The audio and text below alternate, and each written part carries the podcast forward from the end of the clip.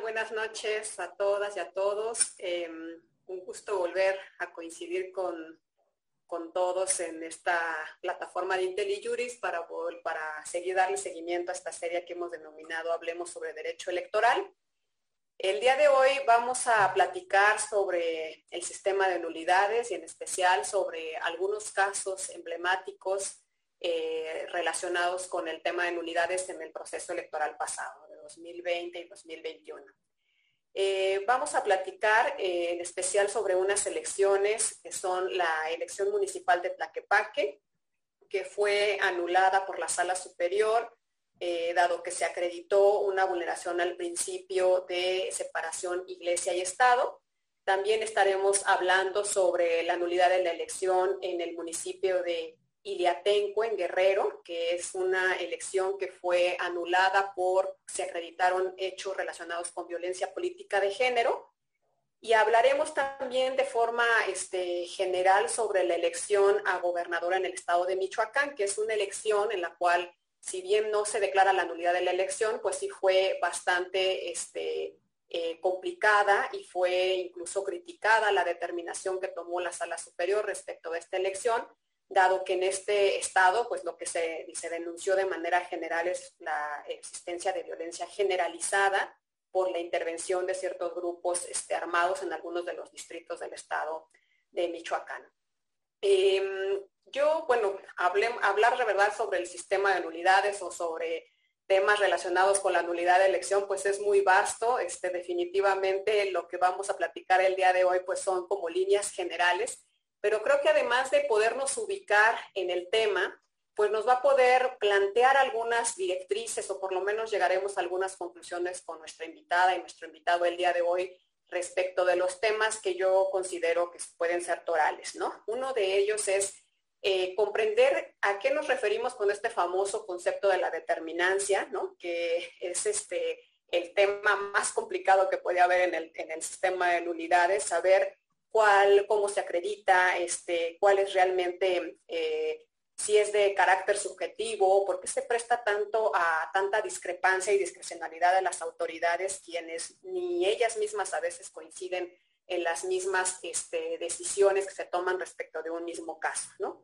Y otro cuestionamiento que quizá también es eh, relevante en, todo este, en toda esta temática pues es también valorar de una manera objetiva y crítica si el sistema de nulidades pues cumple con su objetivo, ¿no? En, dado nuestro contexto este, en México, em, por un lado yo creo que hay como dos extremos, ¿no? Un lado eh, por la desconfianza que existe en nuestro sistema electoral y las prácticas recurrentes que pareciera que, que parte del juego político es buscar la forma de cómo sortear la ley, ¿no? Y por el otro lado también el extremo en llegar a regular este, de sobre regular ciertas conductas que a veces pues, llegamos a cuestionarnos si de verdad la transmisión de un video este, en una elección es de tal trascendencia que puede afectar la decisión de, la ciudadanía y que a partir de eso podamos decir que hubo un ganador o hubo un vencedor, ¿no? O la difusión de un logo en un calzoncillo en una, este, este en una pelea de box, ¿no?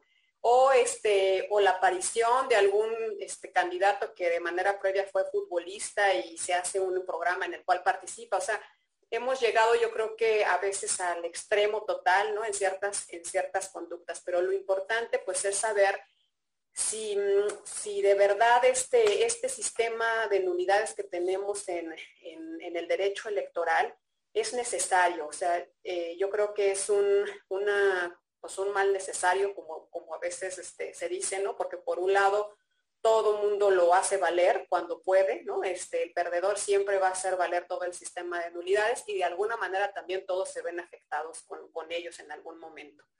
Y bueno, para, para, conversar el día de hoy sobre este tema, ya no quisiera este, restarles más tiempo a nuestra invitada y nuestro invitado. Nos acompañan hoy Lucy y Arturo. Bienvenida Lucy, bienvenido Arturo a este espacio. Este, yo a ellos los conozco hace mucho tiempo, sé perfectamente su amplia trayectoria en la materia electoral, pero para presentárselos a nuestros públicos voy a hacerme, voy a leer una breve semblanza sobre, sobre su trayectoria de ambos. Lucy es maestra en Derechos Humanos y Garantías por el Instituto Tecnológico Autónomo de México. Es maestra en Derecho Electoral y especialista también en Justicia Electoral por el Centro de Capacitación Judicial del Tribunal.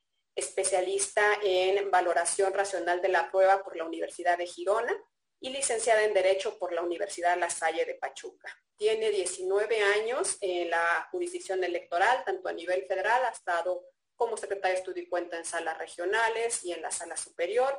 Y en el ámbito local también estuvo eh, este, desempeñando varios cargos en el Tribunal Electoral del Estado de Hidalgo. Actualmente es secretaria de estudio y cuenta en la sala regional especializada. Asimismo, ha escrito algunos artículos relacionados con el principio de separación Iglesia-Estado en la materia electoral. Ha impartido eh, clases en la Universidad de La Salle en Pachuca y en la Universidad Autónoma del Estado de Hidalgo. Arturo es abogado por la Escuela Libre de Derecho, cuenta con posgrado en Derechos Humanos por la Universidad de Castilla-La Mancha. También tiene la especialidad en Justicia Electoral por eh, el Centro de Capacitación del Tribunal Electoral, eh, en Derecho, Derecho Judicial por la Universidad Panamericana y la Universidad Austral de Argentina y en Justicia Constitucional por la Universidad de Pisa, Italia. En el ámbito profesional ha ocupado diversos cargos en el Tribunal Electoral, en la Fiscalía, y entre los cuales se destaca haber sido director de jurisprudencia, secretario de estudio y cuenta en sala regional, secretario de estudio y cuenta en sala superior, el profesor investigador y asesor en todo esto en el Tribunal Electoral. Y actualmente es profesor eh, de Derecho de la Escuela Libre de Derecho y director de su Centro de Investigación e Informática Jurídica. De igual modo, ha publicado varios artículos sobre derecho electoral, entre los que destacan los temas de nulidades y ha sido columnista en distintos medios de comunicación escrito, así como comentarista en distintos noticieros eh, televisivos.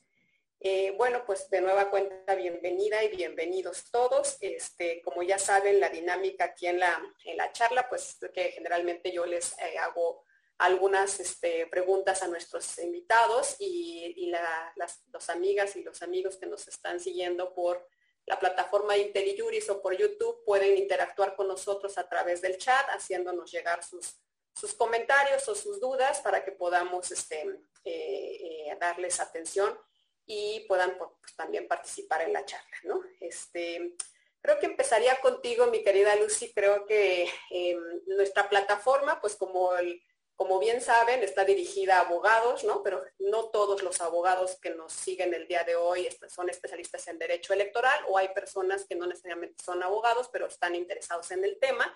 Entonces creo que un punto importante para partir este, nuestra charla sería hablar en términos este, generales que nos pudieras explicar en qué consiste el sistema de, nulidades, ¿no? Eh, por ejemplo, cuáles son los aspectos que se toman en consideración para anular una elección, eh, por qué se anula una elección y, o cuáles son como los tipos de actos o hechos que pueden ocasionarla para poder este, ubicarnos primero en el tema y luego ya hablar en específico sobre los casos que analizaremos el día de hoy. Adelante, Lucy, muchas gracias. Gracias, Nadia. Muchísimas gracias por la invitación. Arthur, pues un gustazo y un honor compartir contigo. Y no tenías una pregunta más difícil, Nadia, yo creo. Pero bueno, empecemos sí de, un contexto general de, las nulidades. Eh, para llevarnos pues a las nulidades de elección, que entiendo son los casos que, se han seleccionado, eh, que son algunos de los polémicos en estos casos. Pero bueno, partimos de la base entonces de que la nulidad es una consecuencia de que la votación no se reciba, no se cuente o no se califique pues eh, de manera debida conforme a los procedimientos legales. Se define en algunos casos como una sanción legal, yo le diré consecuencia, la verdad es que no coincido de todo con calificarla como una sanción, pero lo que sí sucede es que la nulidad lo que hace es privar de efectos a los actos electorales. Podríamos decir, por ejemplo, eh, que el primer acto de anulación, este no es propiamente una nulidad, es la propia calificativa que hacen los funcionarios de casilla cuando reciben el voto y en el momento del escrutinio, que es la separación de los votos, determinan que un voto es válido o es nulo.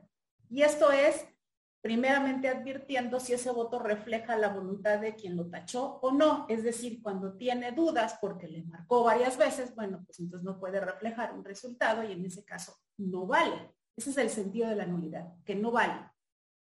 Digamos que en una segunda etapa estaría la nulidad de la votación recibida en casilla. Esto es que hay, eh, conforme a la ley, bueno, en principio tendríamos que decir que hay causales pues para la elección federal y para las locales, que normalmente son las mismas. Y dentro de estas nulidades, digamos, hay unas taxativas en donde hay una conducta especial que si se actualiza lleva a la nulidad y hay otras que son genéricas. Para anular la votación de una casilla, necesitamos que estas causas se actualicen. Pero el efecto justamente es que entonces borramos la votación que en esa casilla se recibió y se la descontamos a, el cómputo total de la elección en la que participamos. Es decir, si participamos en la elección de algún ayuntamiento, pues el ayuntamiento está dividido por geografía electoral en secciones electorales y a su vez en casillas y a veces por el número de votantes las casillas, bueno, pues son este, básicas, contiguas, especiales y demás. Es decir, cuando anulamos la votación de una casilla, simplemente descontamos en el cómputo de la elección del ayuntamiento estos, estos votos en los que se acreditó alguna causa por las cuales se violó la ley en general, ¿no? Estas causas, bueno, normalmente son las que se actualizan durante la jornada electoral. Por ejemplo, que la, la casilla no se instaló en el lugar en donde se dijo, que el escrutinio, eh, a lo mejor terminando la votación, agarraron los paquetes y se fueron a otro lado y entonces ya no están bajo la vigilancia de los representantes. O eh, al momento de asentar los, los, resultados tampoco coincide cómo se hacen las sumas y se puede prever que hay un error en la sumatoria, en fin, ese tipo de cosas que creo cada vez van cayendo en desuso porque hay cosas que trascienden más y que son las unidades de las elecciones. Y siempre como una clausulita, que en muchos artículos se da, respecto de, y otras cosas que no alcancé a prever, pero que también implican que no deba de tener valor el voto que así se recibió. Y esas son las causales genéricas, que hay tanto de votación como de elección, ¿no? Es decir, cuando hay violaciones generalizadas, pero otro tipo de conductas que no se alcanzaban a prever, pero sí se advierte que hay violación, en especial al principio de certeza. El principio de certeza implica que nosotros no tengamos dudas sobre quién gana en concreto. Entonces, cuando hay circunstancias que ponen en duda quién ganó en esa casilla o en la elección, pues podemos contar que, que se actualiza una causal por violación genérica y bueno, se puede descontar. Y digamos, el tercer nivel del sistema de nulidades es justamente el que nada de la elección deba tener valor porque no se reflejó o no se alcanzó a saber con precisión quién es realmente quien ganó. Y entonces tenemos que repetir toda la elección, es decir, volver a organizar un proceso electoral nada más que más rapidito y volver a gastar el instituto y volver a hacer campaña y volver a hacer jornada electoral y otra vez tomamos los resultados y ya tenemos uno cierto. Es decir, hasta que no alcanzamos que realmente esté revertido los actos de la elección y obtengamos un ganador del que no tengamos duda, entonces le damos validez a la elección. La primera evaluación, digamos, la hace el propio instituto que la organiza y en el momento del cómputo dice, se cumplieron los elementos mínimos, por lo tanto valido y te entrego una constancia de, validez y, se y, le doy al, ganador la constancia mayoría. Bueno, pero después de eso, claro, tenemos todo el sistema de impugnaciones y después de esa declaración de la autoridad administrativa se encamina por los tribunales locales en su caso o federales hasta llegar en su caso hasta el recurso de reconsideración o el juicio de revisión constitucional, que en este caso caben para hacer una calificativa ya jurisdiccional y final sobre las elecciones. Entonces, digamos que propiamente el entendido de las nulidades es cuándo debe valer o no el procedimiento electoral tratándose de la, de la elección en general. Y bueno, ahí también tenemos otro tipo de causas, algunas específicas como son las últimas que de la reforma de 2014 se anexaron en el artículo 41 constitucional, en la fracción sexta, que se refieren, por ejemplo, al rebase tope de gastos de campaña, porque ahí se entiende que se transgrede el principio de equidad. Es decir, todos estamos en las mismas circunstancias, gastamos lo mismo en hacer nuestra campaña y deberíamos tener un resultado, digamos, conforme a nuestro nivel de exposición, pues en, términos en donde todos participamos bajo las mismas condiciones y si no es así, no vale, ¿no? Este, y además de estas que están en el, en el 41, nuevamente también se prevé. Eh, por ejemplo, la causal de nulidad, digamos, por acumulación de las de la votación recibida en casilla, es decir, cuando el 20% de las casillas o el 25% en el caso de la presidencia de la República tuvieron irregularidades tales que ya no tenemos la quinta parte de la votación válida, entonces anulamos toda la elección, digamos, por acumulación. Y las otras, te digo, estas precisas que están en, el 41 de la Constitución, pero también tenemos dentro de, dentro de estas una genérica también, que son las violaciones sustanciales. Es decir, aquellos otros actos que si bien no están descritos por el legislador o por el propio constituyente, sí generan una falta de certeza o un rompimiento a los principios constitucionales. Y en esos casos, nuevamente, la evaluación es si se dieron las condiciones conforme a la norma o no es así, y el hecho de que yo tenga un ganador, pues no significa que estoy seguro que fue quien ganó, y es en ese caso donde el efecto es quitar todo el procedimiento y lo repetimos. Y pues en ese sentido yo me refiero a que no estoy tan de acuerdo aunque sea del todo sancionatorio, porque sí lo es, y, por supuesto tenemos el principio de conservación de los actos públicos válidamente celebrados que implica que solo en casos extremísimos se puede quitar valor a la voluntad popular y ahí pareciera que muchos entienden o entendemos que se sanciona al elector, aunque desde mi perspectiva más bien es que se reviste al sistema de una garantía para que en caso de que la organización de la elección, la recepción de la votación, el cómputo y sus consecuencias no hayan sido conforme a la legalidad, se puedan pulir los vicios en que se incurrieron y repetirla.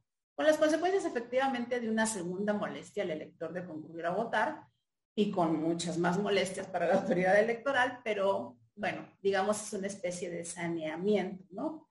Y por esa razón es que como dices, es muy complejo determinar en qué casos exactos se actualiza porque pareciera que, es la autoridad judicial a fin de cuentas, después de que el elector ya emitió su voto, después de que la autoridad ya dijo que era válido, quien arbitrariamente decide. Pero bueno, hay principios mínimos que dan un margen y una acotación justamente a esa arbitrariedad y hay una serie de candados en los principios y en la propia evolución de los criterios jurisprudenciales sobre las nulidades que aseguran que ese criterio no sea del todo arbitrario, sino que tenga ciertas bases objetivas. La idea esencial es no deben tener valor los actos que no estén revertidos de los principios mínimos. Ese es el sentido, ¿no? En general. Sí, y es que creo que justamente el, problema de las nulidades o el que sean tan cuestionadas es por lo que tú decías hace un momento, ¿no? Eh, cómo tener certeza del resultado en un sistema como el, como el nuestro, que casi todo mundo, este, pase o no pase a revisión, terminamos siempre cuestionando o inconformes con el resultado de la elección. ¿no? Y por eso es que se viene la complicación este, de cuestionar eh, siempre los resultados de la elección. Y bueno, pues la otra punto que a mí también la verdad me, siempre me ha generado pues una incógnita en el sistema de nulidades es eh, quién al final es el que pierde en una nulidad, ¿no? Este, si es realmente el partido que infringe, ¿no? Este, las reglas o el candidato que infringe las reglas o la ciudadanía o, las autoridades o el erario, público porque hay que volver a organizar y reelaborar otra vez una elección, ¿no? Y si esto realmente trasciende hacia, hacia los efectos que estaríamos buscando con esta nulidad, ¿no? Pero bueno, eso a platicaremos ya a lo mejor más adelantito sobre esas, esas segundas consecuencias.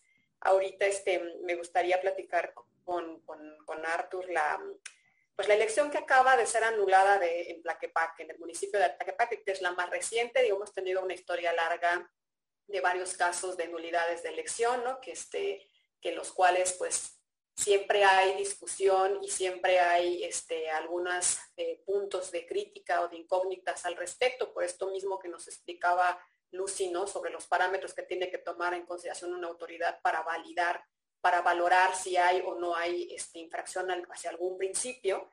Y en el caso de la elección de Tlaquepaque, la razón por la cual se anula la elección por la sala superior es por la violación del principio de separación entre la Iglesia y Estado, por la difusión de un video eh, por parte de un arzobispo, o, eh, Juan Sandoval Iñiguez, este, y bueno, eh, Arthur, la verdad es que está, este, yo he escuchado dentro de, las críticas que se han emitido a la sentencia que, que, dictó la sala superior y que incluso también es un poco la postura de las autoridades previas y de, la, y de los magistrados que votaron en contra del proyecto porque hubo votación dividida.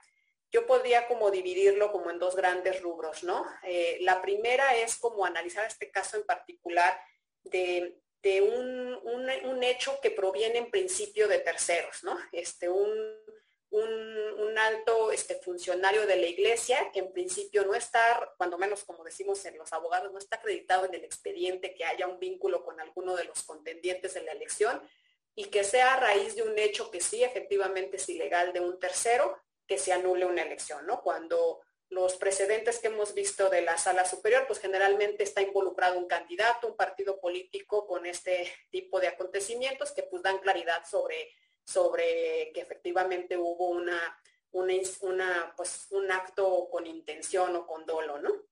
Este, la otra cuestión es que pues estamos inmersos ahora en un nuevo ambiente, ¿no? Este, el uso de los medios digitales.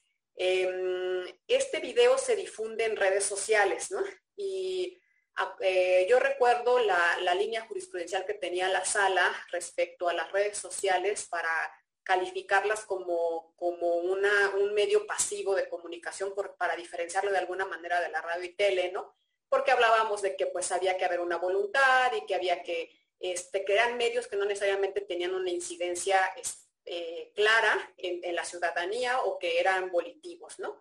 Y entonces en este caso, pues hay una difusión de un video en las redes sociales, cómo podemos valorar entonces la trascendencia de un mensaje así en un medio este, de comunicación digital y cómo entonces se, califica en este caso la determinancia este, para poder eh, concluir que ese mensaje fue de tal trascendencia como para variar el resultado de la elección, ¿no?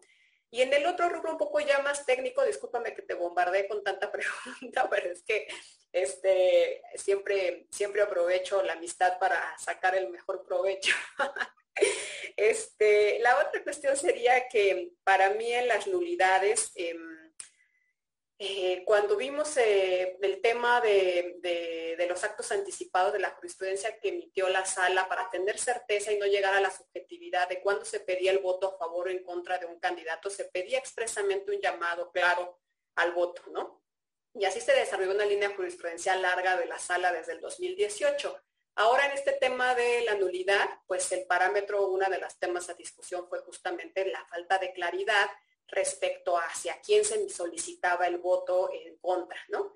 Em, ¿Qué parámetros se deben tomar, por ejemplo, para la nulidad? Si este tendría que ser muy estricto o, este, o nos bastan las inferencias para poder llegar a un resultado, que también no hay que cegarnos, ¿no? Ante, ante el mensaje.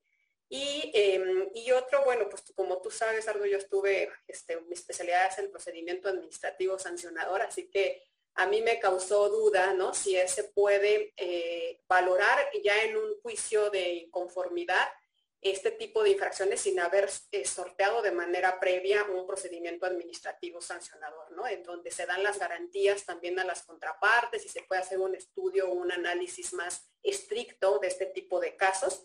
Este, y eh, por último, si no será esto también un, un, precedente este, que pueda afectar en futuro porque pueda ser este, usado de manera indebida, porque al, momento en que interviene un tercero, que en principio es ajeno a, las, a, las, eh, a los contendientes, pues por una actuación de un tercero se anula una elección, ¿no? Entonces, este, la trascendencia que puede tener este precedente en futuro.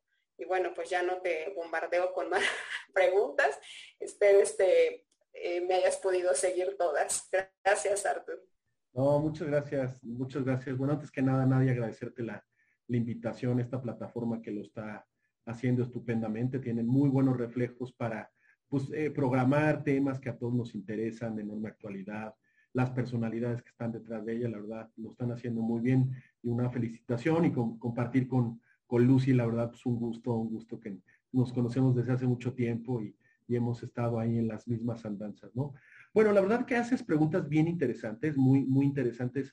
Esta, para los que tal vez no estén tan eh, involucrados, esta sentencia pues eh, se anula al final por parte de sala eh, superior por la intervención de un arzobispo, una serie de mensajes, como bien dices, transmitidos en Facebook, con un impacto importante concretamente en este ayuntamiento de, de, de Tlaquepaque.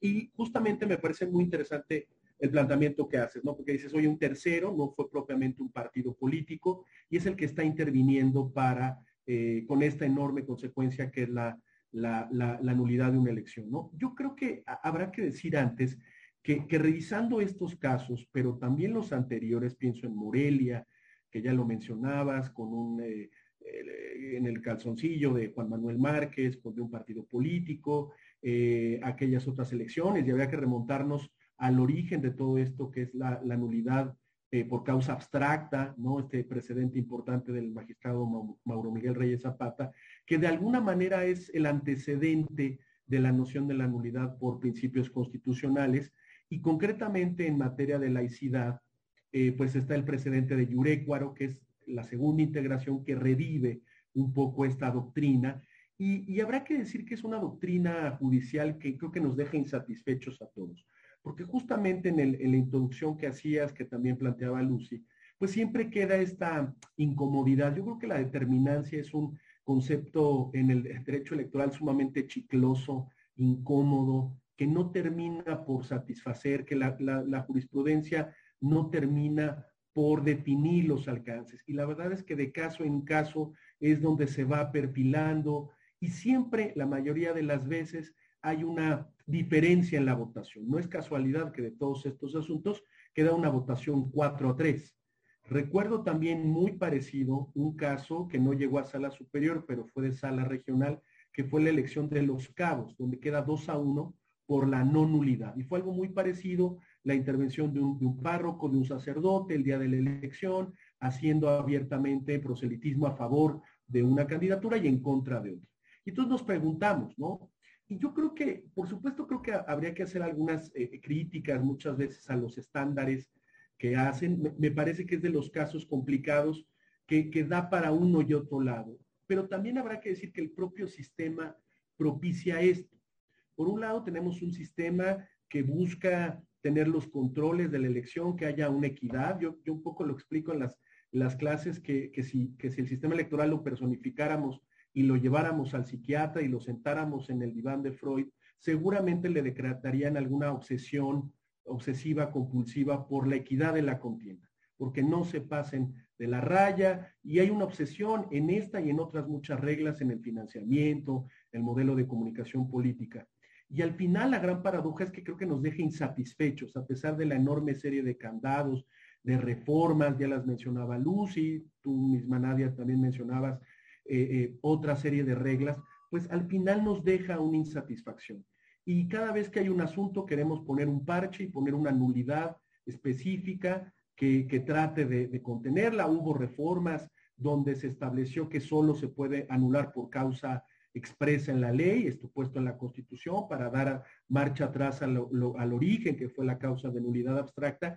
Y habrá que decir que siempre nos deja insatisfechos. Hay una incomodidad enorme con esto, como, como bien dices, por las enormes trascendencias. Se anula en una elección, el derecho electoral del sistema electoral en buena parte está construido para renovar a los cargos de elección eh, popular. Se dice que el sistema electoral es muy caro, todo eso cuesta y al final del día, después de una nulidad, todo eso se lleva al traste. Y ante la pregunta que hacías, ¿quién pierde? Me parece que todos pierden, incluso los que propiciaron esa, esa, esa nulidad, eh, eh, pierden porque normalmente, aunque se revoca, hay una elección extraordinaria, en la mayoría de los casos vuelve a ganar el, partido y el candidato, en el 41 puede no participar el mismo candidato, pero normalmente gana el mismo partido. Entonces uno se pregunta, ¿y todo para qué? Como dice la, la canción, ¿no? eh, si al final del día pues resultará que el mismo partido que tal vez hizo trampa, pues ocupa ese lugar. Entonces se vuelve muy complicado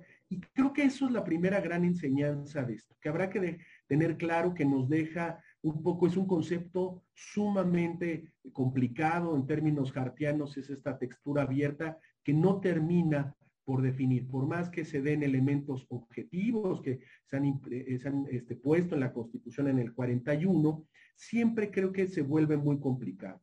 Y en ese sentido me parece que eh, la intervención de un tercero, si bien es cierto que puede eh, propiciar, y, lo, y lo relaciono con la última pregunta, me parece que puede ser pernicioso porque da la posibilidad de, pues cualquiera que pueda querer anularla lo hará.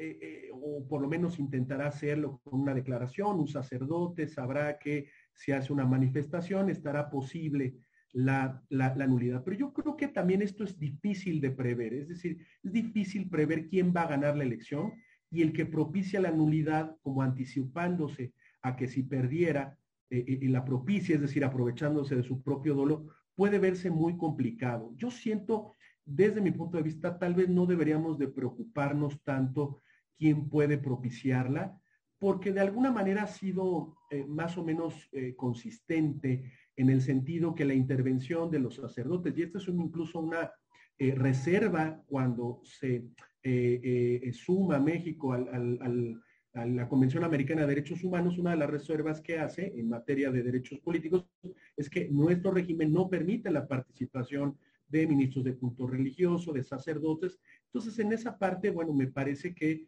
eh, están como las reglas claras. Y si bien es cierto que hay quien dice, y lo decía el, magistrado José Luis Vargas, hablaba un poco de la libertad de expresión, eh, me parece que es una, decisión muy clara y fundamental histórica del sistema electoral mexicano y que conecta con la laicidad y que esa es una decisión muy clara. Yo no, no, me preocuparía tanto si un tercero ajeno al proceso electoral pues puede propiciar eso, sobre todo porque todos nos importa la democracia, incluso aquellos sacerdotes. y aquí también me gustaría un poco destacarlo. normalmente la Iglesia Católica, o en este caso miembros de, del sacerdocio, pues tienen una postura muy claramente definida. Y cuando han salido a la palestra pública, pues no son tan imparciales, no es alguien que esté tan ajeno, dado que la democracia también involucra a todos. me parece que ellos tienen una postura muy clara, muy definida, con cierta vertiente política, y que aunque las palabras, porque esto fue el debate también, y como bien dices, la crítica que se hizo a la sala, que las manifestaciones que hizo en, su discurso, en su mensaje en Facebook, no, no, eran tan claras, porque además hay muchos gobiernos, pero claramente se, entendía que su mensaje iba dirigido al gobierno federal, y me parece que las palabras, yo creo que un poco de, de semiótica y de intuición y de alguien que medianamente lee los periódicos sí tienen claramente a quién se refiere y su ánimo de injerencia, a quién puede beneficiar y a quién puede perjudicar. Es decir, no es tan, tan difícil en un momento dado, ¿no? Decir por, por, por quién se inclina. Y esto también ya ha habido casos. Yo me acuerdo de esos antecedentes de Hugo Valdemar, este, que era el, el, vocero de la Arquidiócesis de México, que tenía una clara eh, eh, política, que no le gustaban decisiones de la Corte, que se manifestaba en contra de la izquierda para ponerle nombre y apellido, y yo creo que sí se puede identificar claramente a quién va dirigido. Entiendo que en una, eh, digamos, discusión jurídica, si se analiza palabra por palabra, ¿no? Pues pudiera ser que no, no, no, dice a quién, no le pone nombre y apellido, pero el conjunto del mensaje es bastante claro y, en ese sentido a mí no me, no me, no me parecería tan preocupante que alguien, eh, en teoría, ajeno, que no creo que nadie es ajeno a la democracia, incluso el sacerdocio, este, eh, eh, pueda manifestarlo, ¿no? Y, sobre todo porque estas manifestaciones, si se dan previo a la jornada electoral o durante la jornada electoral, muchas veces no sabemos si puede beneficiar o puede perjudicar, si se trata de una elección cerrada, eh, pues no sabemos a quién puede beneficiar o perjudicar si, tiene ya una posición muy clara este, eh, eh, determinados sacerdotes o, párrocos, ¿no? Eh, yo en ese sentido creo que no, no, no, no deberíamos de verlo como alguien tan ajeno, porque la democracia, más allá de un juicio donde están contendiendo uno o dos partidos, uno más candidatos, la democracia es de todos Y eso es una limitante que, a, muchos no les gustará, pero es una limitante que ahí está en la Constitución y obedece a una cuestión histórica este, centenaria en México. Y creo que, creo que por eso ha, demostrado un poco su, su entendimiento. Cuando, cuando se habla de la Constitución mexicana en otros países, uno de los elementos diferenciadores es claramente la laicidad. Si vemos la Constitución de España, habla de la Iglesia Católica, como tal vez otras constituciones, como un elemento de cohesión en la religión, y nuestro sistema constitucional tiene muy claro esto. Y esta discusión no es ajena al ámbito constitucional, donde se discute si el Estado puede tener escuelas para eh, donde se imparta la, religión católica, y eso es una decisión, yo diría, casi fundamental del Estado mexicano. Entonces, yo, yo, no, yo, no me, yo no preocuparía porque es difícil saber que quien haga este tipo de manifestaciones pueda eh, beneficiar o perjudicar a la parte política que claramente se puede, se puede observar. Para no, no, no, ir, no tardarme tanto, eh, eh, creo que, y contesté un poquito la, tercera pregunta sobre que, pues, aunque haga inferencias, ¿no? Eh, se puede saber claramente el sentido del voto. Y evidentemente creo que el tribunal, esta camisa de fuerza de pedir eh, o de tener como estándar pedir expresamente el voto para que sea un acto anticipado de campaña o en este caso para que ministros de culto religioso infrinjan ese, ese principio, pues se ha abandonado porque muchas veces no se puede pedir el voto y se está incurriendo en, en pedirlo, ¿no? Yo recuerdo ese asunto de Demetrio Sodi, ¿se acuerdan? que por ahí en un, a los que les gusta el fútbol, en Pumas Puebla, minuto 43, hacen una entrevista casual en, en el estadio de CU. Oiga, pues usted qué va a hacer, candidato. Ay, qué casualidad que está aquí, candidato. ¿Y qué va a hacer usted con el deporte? Nunca pide el voto. En transmisión en domingo en televisión nacional, un Pumas Puebla que tal vez no mucha gente ve, pero a lo mejor los que le van a Pumas sí.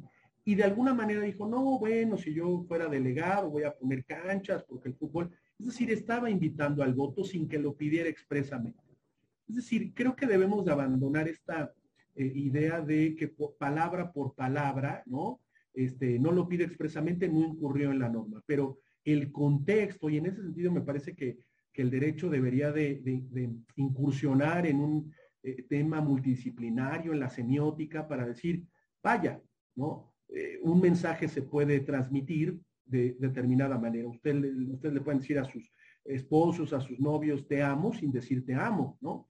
Le pueden hacer el mejor desayuno en la mañana, y esa es una de, forma de decir, de, amar a alguien. Y, me parece que, no tendríamos que ir esas palabras por palabras, ¿no? Esto de que si, si debería de haber un pez previo o, no antes de, de, una, de una impugnación de una elección, muy, muy interesante pregunta. Y yo creo que se responde un poco con la realidad. La verdad es que como hay una alta justiciabilidad en el, en el sistema electoral, normalmente si se dan esas circunstancias durante la jornada electoral, pues es, es indudable que van a haber eh, PES, que va a haber eh, procedimientos especiales sancionadores, así se dice eh, la abreviatura, en electoral casi todo lo abreviamos, y esos procedimientos, si, estas irregularidades se dan durante la jornada electoral, es normal que se ventile, ¿no? Y en su momento me parece que se daba un problema, pues, un poco complicado, ¿no? Este, eh, se, decía a veces que eh, uno de estos temas ya había sido estudiado en los PES y que ya no podía ser, eh, ya no podía volverse a estudiar en la impugnación constitucional, ¿no? En otras ocasiones decía, bueno, no, hay que esperar hasta el resultado de la jornada electoral, no sabemos el grado de impacto. Yo creo que debería de, verse por, cuerdas separadas. Y es algo que, creo que, por ejemplo, el caso de Morelia, ¿no? que, hacía referencia a esta eh, eh, eh, nulidad de la elección de Morelia, una capital de un estado, una elección importante, se anuló por dos cuestiones, si no me recuerdo. El gobernador, por ahí en, el periodo de veda, levanta la mano al candidato de su partido y otro que fue también muy controvertido, fue que era un sábado, casi a medianoche, una pelea importante donde eh, Juan Manuel Márquez eh, eh, pelea con Paquiao, no la vez que lo tumba, sino una vez anterior, pero en el calzoncillo tenía el logotipo del PRI. Entonces era periodo de, veda, ¿no? Y hubo mucho debate porque decían, bueno, esto se da en el extranjero, esto no sabemos cuánta gente vio la pelea, no sabemos si nada más por ver el calzoncillo ya voto por, por, por, por, Juan, por el PRI, perdón, sobre todo es una pelea que perdió Juan Manuel Márquez, no fue la que tumbó a, a, Paquiao. Entonces, yo, yo creo que hay que tener dos, dos temas, y eso sí se puede avanzar en la doctrina judicial, distinguir dos cosas. Esas irregularidades, la misma irregularidad puede activar dos tipos de consecuencias jurídicas.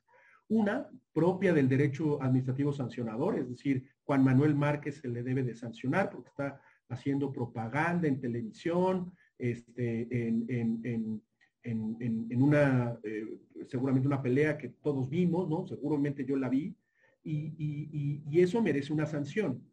Pero cosa distinta habrá que distinguir si es irregularidad en automático, en automático se traduce un elemento para anular la elección. Yo puedo estar de acuerdo en que debe de sancionarse al PRI, porque además que aparezca en el calzoncillo, en una pelea tan importante, que son bolsas millonarias, donde cada patrocinador ahí paga, o, por lo menos hay una clara intención de espacio, el calzoncillo de un boxeador no es muy grande y se piensa las marcas que se van a anunciar ahí, ¿no? Este Value, ¿no? Que es una empresa de este eh, ricachón de, Monterrey, pues patrocina al Canelo y no paga dos pesos por anunciarse ahí.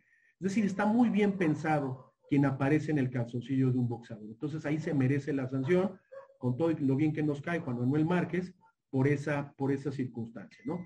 Pero ya de ahí se puede distinguir claramente si esa irregularidad en automático es determinante, que a mí ya se me hace cuestionable, porque uno puede ver el calzoncillo y no en automático voy y voto por el PRI, al contrario, pierde, pierde, pierde ese partido y a lo mejor mi reacción es yo no quiero estar con los perdedores y voto por otro candidato. Creo que si ganamos en claridad eso, eso sería muy bueno. Sí, perdón Artur, yo también creo que para mí la verdad el tema de Tlaquepaque, la parte más cuestionable era este, la incidencia, o sea, y lo que tú decías hace un momento, o sea, en realidad el que no cambie el resultado de la elección, ¿qué nos transmite?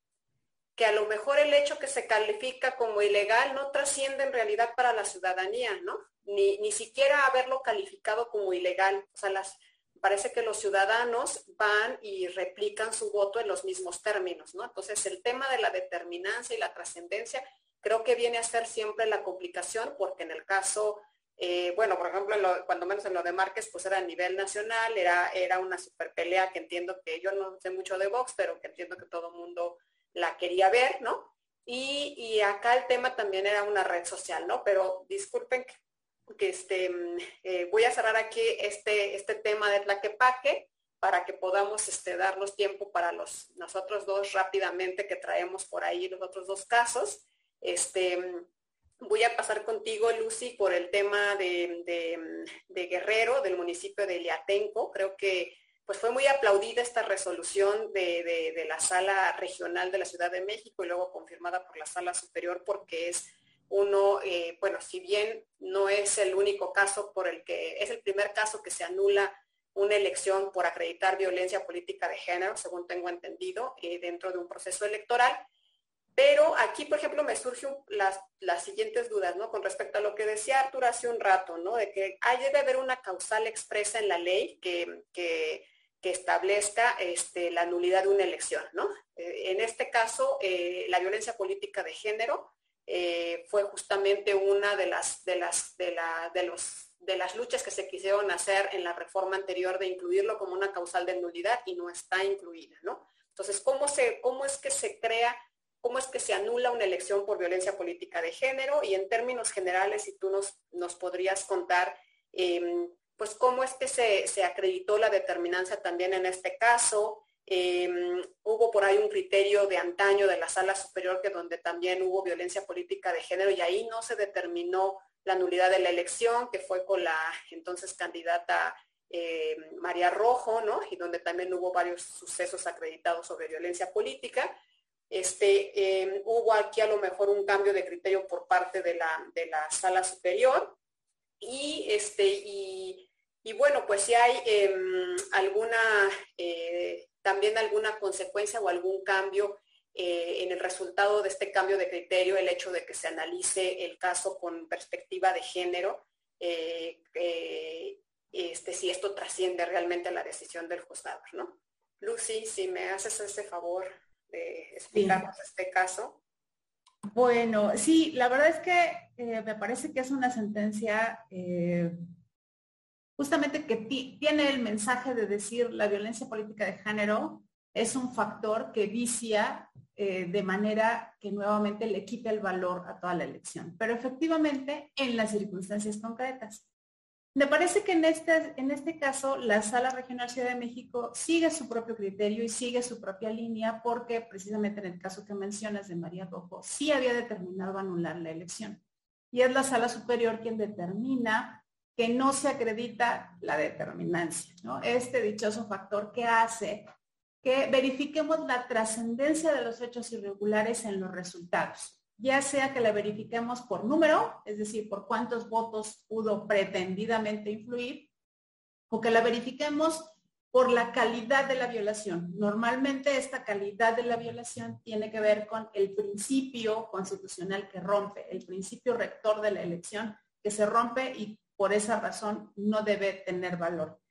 La sala, la sala Ciudad de México, y me voy a referir justamente a lo que dices sobre si es una causal expresa, en aquel caso, en 2018, fue la primera vez en donde precisamente parte de la justificación de la sentencia fue incluirla dentro de la, causal genérica. Esta es una violación sustancial, es decir, no es de las previstas expresamente, pero cabe aquí y entonces hace una argumentación para decir la violencia política de género es una violación sustancial y a partir de ahí determinó si trascendió a la elección. La diferencia creo sí es bastante marcada y creo que en, el comparativo de estas dos sentencias hay un elemento importante sobre la determinancia y es la cercanía del primer y segundo lugar. Sí hacen eh, un elemento objetivo que genera una decisión distinta. Y en este caso es muy claro. En el caso de María Rojo, creo que incluso la violencia fue mayor, quizás con menos, simbólica, pero sí mayor. Es decir, e, ella sufrió agresiones en su propia casa, amenazas, hicieron folletos en relación a su carrera como eh, actriz, ¿no? Se le, se le, señalaba incluso con la calidad de las películas que hacía, que tenían cierto tinte sexual. Este, Incluso se le acusaba de un homicidio, en fin, fue, digamos, bombardeada en algún punto eh, su persona sobre eh, este tipo de, cuestiones que son estigmatizantes, por supuesto, y que estaban claras. Eh, junto con la, la, Sala Ciudad de México, ahí precisó también que se estaban repartiendo programas sociales y que había habido un aumento, digamos, en la repartición de estos beneficios y que ello también había podido influir en el sentido de la votación.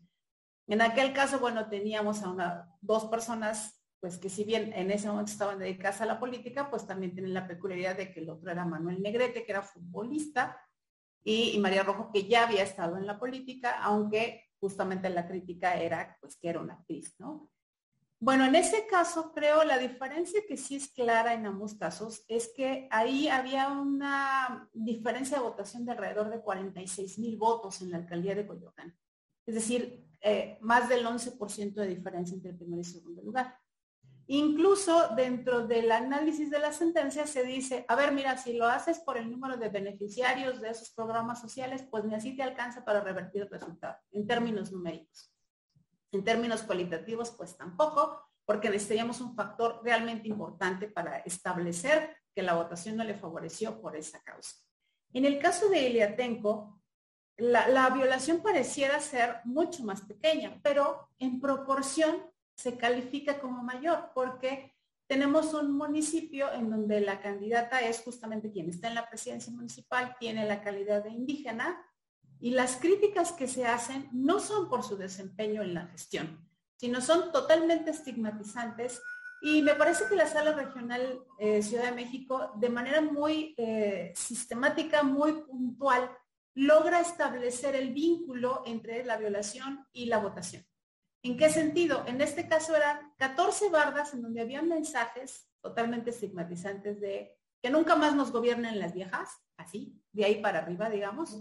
Eh, las viejas no tienen capacidad de gobernar, eh, en fin, tipo, tipo de mensajes de esa naturaleza. Pero la sala regional estableció mediante un mapita que las bardas tenían repercusión porque justo en las secciones en donde esas eh, vías de comunicación pasaban, en esas secciones la votación de la candidata había sido bastante menor al promedio de otras casillas y eh, a la diferencia entre primer y segundo lugar en toda la elección, que en este caso no llegaba ni a 60 votos. Es decir, ya no ni al 1%, me parece que era el punto 29% de diferencia. Entonces aquí la determinancia pareciera ser que se encamina con un elemento objetivo. Ahora, lo curioso es que en este caso ya no se discute si la violación política, si la violencia política de género actualiza o no una causa. Se da por sentado que es así, que es una de las violaciones sustanciales. E incluso en la primera sentencia María Rojo, dentro de los efectos se había establecido para el propio legislador que tomara medidas que establecieran a la violencia política de género como una forma de tutela dentro del derecho electoral. Y de hecho se hace. Pero la Constitución de la Ciudad de México, que establece esta causa en acción de inconstitucionalidad, se eh, determina que es inconstitucional, no por la causal, sino por la vaguedad como estaba redactada digamos, los efectos en este momento sobre establecer la violencia política de género como causa de nulidad se dieron por sentados. Es parte de las violaciones sustanciales y no requiero la causal expresa. Eso es también parte de lo interesante de esta sentencia. Gracias, Lucy. Bueno, pues aquí en los comentarios que están en el chat nos comentan que es muy importante que los representantes de los partidos estén eh, eh, capacitados para la nulidad de la elección de una casilla, pues creo que es estar en principio capacitados los, los integrantes de la mesa directiva de casilla, ¿no? Y también obviamente los representantes de los partidos para vigilar que la elección, que el día de la jornada se desarrolle pues en los términos que establecen los lineamientos, ¿no? Y luego también nos comentan que hay derecho comparado. En Estados Unidos los candidatos que incurren en falsedad en automático están fuera de la contienda les mandan también a felicitar a ambos y que son, han sido muy claros en su exposición y pues que los ejemplos sirven de mucho. Em, vamos a, platicar con, Arthur, si me, si me permite, em, pues el último tema que traíamos en, el webinario que tiene que ver con, con, el análisis que se hizo en la elección de Michoacán, ¿no? Este, ahí a lo mejor más que hablar sobre las consideraciones de la sentencia, ¿no? Que igual tendríamos como mucho mucho sobre qué discutir. A mí lo que me parece trascendente de este tema es que pues que estamos empezando a tener un problema a nivel nacional, ¿no? Este, sobre las implicaciones o la injerencia que pueden tener los, los grupos este, eh, organizados del crimen organizado en las elecciones, a de llegar a permear ya de forma relevante los procesos electorales. Em, y yo les comento que, por ejemplo, en Jalisco, ¿no? Se anuló la elección por la Sala Regional Guadalajara, porque en un municipio de Jalisco, eh, al parecer por la, por, la presión que hubo de, grupos este, al interior del municipio, pues renunciaron todos los, los, candidatos o varios candidatos de los otros partidos políticos y al final la elección se llevó con una sola planilla, ¿no? Obviamente, si llegamos ya a ese extremo de que de que no haya condiciones ni siquiera para llevar una elección democrática, pues estamos teniendo como focos rojos importantes, creo yo, en el país. Y aquí en este, en este punto, pues me gustaría escuchar tu opinión, Artur, sobre eh, pues cuáles pueden ser la incidencia de estos sucesos en futuro en nuestro, en nuestro sistema electoral y cómo, pues digo, yo sé que este no es un tema que repercute solo a las autoridades electorales, de hecho trasciende, en mi opinión, a las autoridades electorales, ¿no? Eh, en la sentencia que se vio en, Michoacán, pues se hace una invitación a línea regular a hacer algunos lineamientos, pero la verdad es que esto es un, tema que se tiene que analizar de manera transversal. Pero bueno, ¿qué, ¿en qué condiciones nos encontraríamos con, estas, con este tipo de casos, Artur? Sí. No, muy eh, gran tema, la verdad me parece que es el gran tema del país y que el sistema electoral no escapa a ello, que es la inseguridad. Eh, habrá que decir que, creo que tampoco es todo el país, pero sí es buena parte de lo que sucede en el país. En, el caso, pues fueron cuatro municipios donde se da esta violencia eh, tremenda, donde se da el fenómeno de las autodefensas en Michoacán. Y es un tema que llevamos años, años, prácticamente tres sexenios, y es algo que no podemos resolver. Y, pensar que, el tribunal ahí un poco de manera aislada a veces por momentos puede sonar un poco ingenuo, ¿no? Es, estas eh, ideas de hacer un protocolo para cómo atender. Entiendo que la, sentencia tenía que decir algo y ocuparse y, que podría desde un punto de vista teórico decir esto se inscribe en la, la idea de democracia dialógica, eh, deliberativa, de que un tribunal pues ve un problema y convoca al Congreso a otras autoridades a generar política pública. Pero también es ingenuo al mismo tiempo porque pues es el gran tema que no hemos podido resolver pues ya no el INE, sino todo el país, el Ejecutivo, el Congreso, nos eh, implica el debate sobre eh, si el ejército debe de estar haciendo eh, cosas de seguridad pública y es algo que no podemos rebasar y que el sistema electoral, como bien dicen, rebasa, pero algo tenemos que hacer, algo se, se debe de hacer y es un poco esta idea de convocar a estas, a estas ideas. A mí lo que me parece también es que creo que son, son focos especializados, ¿no? Y que sí ya teníamos algunos antecedentes, por ejemplo, la facultad de atracción del, del INE que se establece en la reforma del 2014 al crear este nuevo modelo electoral, eh, un poco en, el, en, clave de federalismo electoral, donde va a tener ciertas facultades nuevas, la asunción, la delegación y la atracción. En mucho eh, se explicó la atracción de, de, eventualmente asuntos o asumir la, asunción de toda una elección ante la eh, inminente problemática que pueda haber, puede verse en un Estado y que tal vez desde el centro, alejado de la coyuntura más inmediata, pueda resolverse. El tema que yo veo que, que, no es tan fácil de resolver es que, pues finalmente las elecciones tienen que hacerse en el lugar. Eh, y en ese sentido, pues aunque las haga el INE, pues va a tener que desplegar acciones en el lugar y es el mismo tema de siempre. Yo creo que en todo caso es una oportunidad y parece que la reforma electoral que viene, que habla del voto electrónico, pues yo no sé si en esos lugares donde pueda haber un mapa delictivo, donde entiendo, eh, y no es mi tema de expertise, pero ya se podrían un poco verificar las zonas del país donde hay una alta violencia, donde el mapa delictivo es eh, focalizado, donde el tipo de, delitos son muy claros, pues ahí tal vez implementar el voto electrónico, ¿no? Que la gente no salga de su casa y ver la manera de que pues puedan eh, votarlo por un celular. El tema es, como bien dices, la desconfianza que tenemos todavía a lo electrónico, que nos pueden hackear y que pueden violar una elección. ¿Por qué no, por qué no desconfiamos de una transacción monetaria? ¿No? Porque pues tal vez podemos disponer del dinero, pero ¿qué pasa con el voto? O sea, el voto ya si lo ejercí ya no tengo manera de controlarlo después. Es, los grandes problemas del voto electrónico si se compara con una transacción electrónica. Pero me parece que ese es el gran problema eh, de esto. Hay otros países, por ejemplo, que, tienen el voto por correo, ¿no?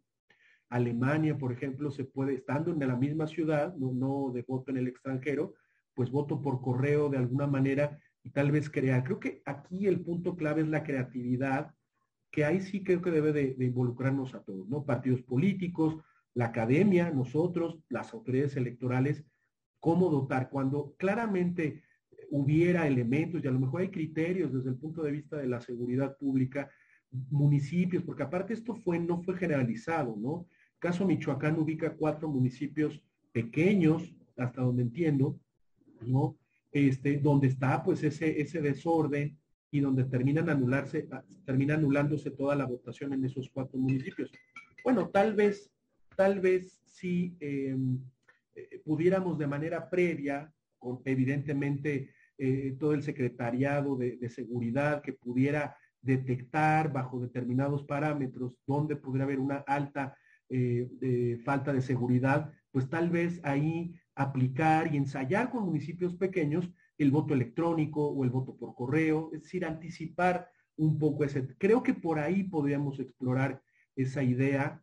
Creo que por momentos la sentencia de, de, Sala Superior es un poco ingenua porque dice crear un protocolo, hombre, pues si como el INE tuviera las respuestas, no las tiene ni la Guardia Nacional, no las tiene quien se ha dedicado a estos temas, han mejorado algunas ciudades, pero pueden volver a caer en la inseguridad. Es, es un tema muy, muy complicado, creo, ¿no? Pero creo que de esta manera una discusión eh, pública y completa, creo que podría abundar en algo, ¿no? Sí, justo eso te iba a comentar, Artur. Fíjate que yo creo que efectivamente la solución no estaba en las autoridades electorales, ¿no? Este, em, evitar que se roben urnas, ¿no? Este, que, lleguen grupos con delictivos con armas y amenacen a autoridades y a ciudadanos. Eh, pues no vamos a pedir tampoco que los ciudadanos expongan sus vidas por defender una urna, ¿no? Eh, o sea, ese tipo de cosas ya escapan eh, del, ámbito de control de las autoridades electorales, pero creo que algo que es muy importante es visibilizar estos hechos, o sea, no dejarlos eh, relegados porque a lo mejor em, está pasando solo en ciertos municipios, ¿no? Porque la idea, yo creo, es evitar que sigan sumándose más municipios. La verdad es que ahí sería interesante también ver cómo se ha avanzado estadísticamente en, esta incidencia. O sea, eh, yo recuerdo la elección de 2012, ¿no? Yo estaba todavía en el INE, eh, cuando se, visualizaba y se hacía más o menos dónde iba a haber complicaciones para la instalación de casillas, atendiendo justamente a las, a las, zonas rojas, ¿no? Que se les llama. Eh, pues eran contados los lugares, ¿no? los municipios o los estados muy identificados. Eh, ahora vamos avanzando cada vez más, ¿no? Y hay más conflicto en otros municipios nuevos. Entonces creo que, como bien dices, es un, tema relevante, este, por lo menos discutirlo, este, ahora qué es lo que estamos haciendo nosotros, ¿no? Y, este, y ver eh, para que se llame la atención pues, de todas las autoridades que tienen que estar involucradas en el tema o que tienen que tomar cartas en el asunto, ¿no?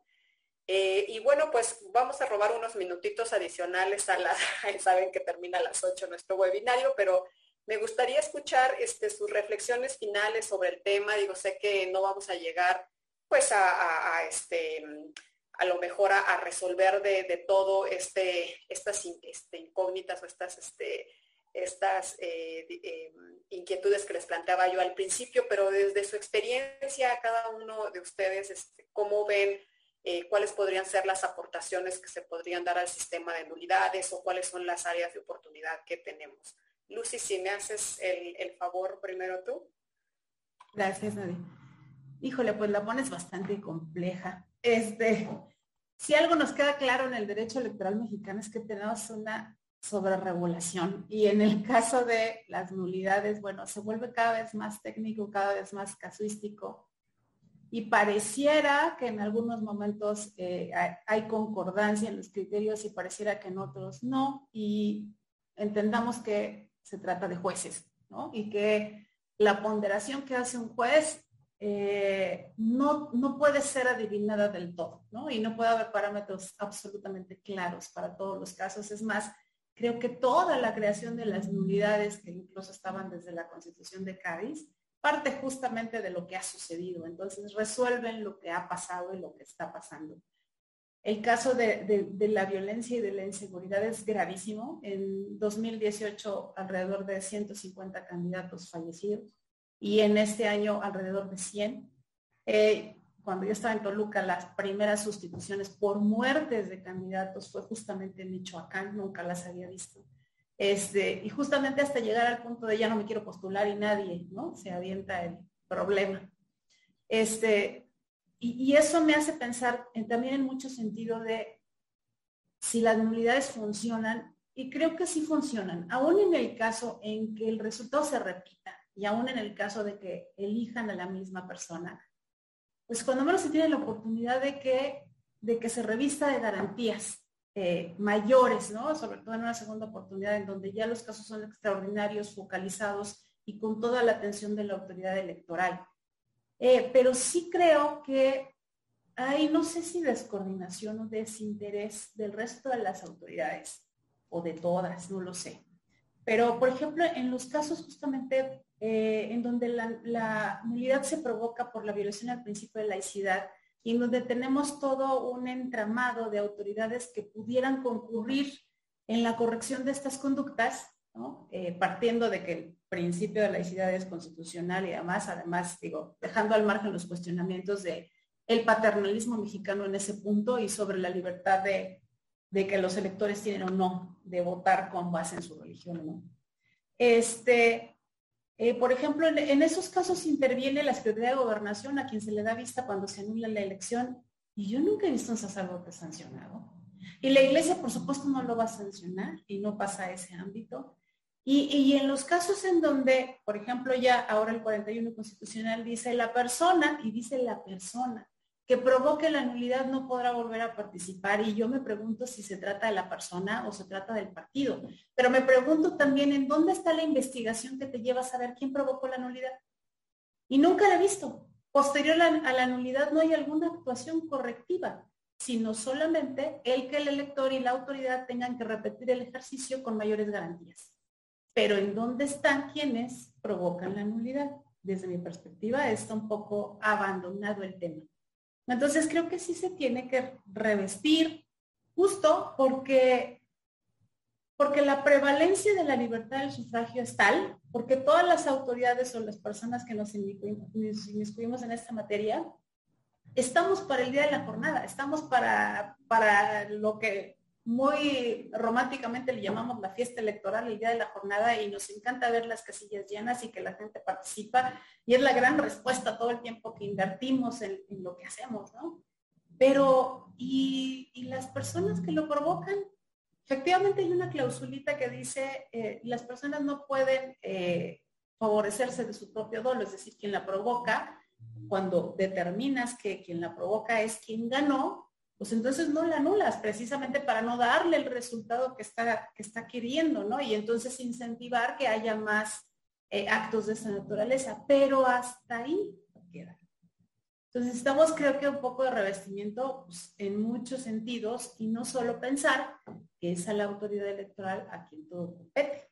Necesitamos que si queremos un país con un mejor sistema democrático, tengamos garantías, no solo el día de la elección, no solo el día del cómputo, que en eso, bueno, cada vez hay más normas, cada vez hay más sistemas, cada vez hay más regulaciones y para colmo cada proceso electoral al, Poder Legislativo se le ocurren nuevas cosas. Pero después de la elección, ¿qué pasa? Nada, que se pueden volver a repetir y nadie tuvo la culpa. ¿no? Yo no he visto alguna persona consignada, quizás quizás interrumpiendo su mal ejercicio el día de la jornada. Pero fuera de eso, a quien causa la nulidad, ni siquiera sabemos quién fue, ¿no? Entonces, hay que revestir un poco más el sistema, creo. Podría ser un área de oportunidad. Sí, también lo que comentabas hace un rato, ¿no? Creo que ya hay un catálogo de, de, nulidades en desuso que ya de verdad deberíamos de superar, en especial en las nulidades de casilla, este, que creo que pues o sea, ya este, lo único que causan es eh, pues seguir incentivando esa cuestión de desconfianza y, desgastando a las autoridades, ¿no? Y a los propios ciudadanos o a los propios este, que participan como, parte de la mesa directiva de casilla, ¿no? Tanta regla y tanta norma, pues también se hacen, se hacen bolas. Perdón, este, Arthur, ¿cuáles serían tus, tus, tus conclusiones? Pues, pues eh, decir que, que, la verdad el concepto de determinancia habrá que asumirlo ex ante, que, es poroso, inasible, casi como agua que se escurre por, por las manos, y, que tal vez eh, una mayor regulación no va a ser la solución. Yo creo que vería este, en este tema de las unidades en un tema un poco más amplio, de liberalizar el sistema electoral mexicano, quitar un poco esos, eh, em, nos va a traer otros problemas, habrá que hacernos cargo, es decir, si liberalizamos el, sistema electoral en el sentido que actores políticos puedan decir cosas durante la campaña, pues van a decir, oigan, está aprovechando su posición para generar, eso traerá como consecuencia menos justiciabilidad, más libertad, más en la idea de la democracia, pero traerá otros problemas, otros problemas porque traeremos el chip del control, de la equidad de la contienda, de que nadie eh, se haga fuera de la basílica. Entonces, habrá que tener en cuenta que no hay una solución perfecta que cada solución podemos cambiar, podemos probar, pero tal vez nos traiga otros problemas y vamos a estar extrañando el sistema anterior. No, antes había este, un mayor control, nadie, la ley prohibía y la constitución que los servidores públicos no intervinieran, ahora están interviniendo en vez de hacer su labor. Bueno, queríamos más libertad, ¿no? a mí no me gusta tampoco del todo, pero muchos dicen, no, algo como el modelo norteamericano, que el presidente va incluso actos de su partido en la campaña. Pues eso nos va a hacer problemas y nos vamos a estar quejando de eso. Pero bueno, tal vez consiguiéramos quitarnos estos, estos, estos, eh, eh, eh, esta camisa de fuerza, ¿no? Creo que por ahí pudiera haber y en esta hiperregulación, ¿no? A mí me parece que efectivamente el tema de Michoacán, ahí empezó mucho del problema. En el, en el gobierno de Calderón, si recordarán, pues la intervención del ejército fue a partir de la, de la petición que hace el gobierno de Michoacán. Y, creo que quien estudia esto, y habrá que preguntarle, sí tienen focalizado estos temas. A mí me parece que eh, es un gran tema que creo que hasta nos hemos tardado en, ver el tema seguridad pública y elecciones. Me parece que desde hace mucho, y, justo con estas cifras que daba Lucy, pues creo que ya que habría que, hacerse cargo. Pero es un problema también mayor que también pensar arreglarlo desde el ámbito electoral es, es, un poco ingenuo, un poco como la sentencia del tribunal, ¿no? Que le ordena, oye, INE, pues arregla el mundo. Hombre, pues no lo arregla, pues a veces ni Dios, ¿no? Pues cómo esperar que, que el INE, aunque es una institución, por supuesto, importante, muy importante de la democracia, pero, pero no es fácil. Tal vez lo valioso de la sentencia, y no, no digamos, no, no, no me estoy burlando, es que sí, digamos, crea un, debate, un debate que tiene que eh, eh, eh, incumbir a, muchos otros actores, ¿no? Y yo creo que también otra de las cosas, también yo coincido en, dos temas, ¿no?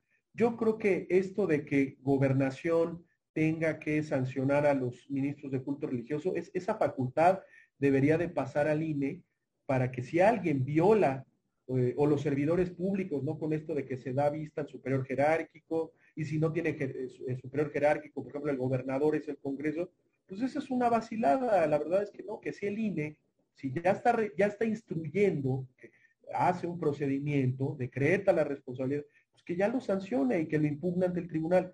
Van a decir, hombre, pues si lo que queremos es quitarle al INE facultades, tú le estás poniendo. Bueno, pues eh, lo más congruente es hacer un solo procedimiento.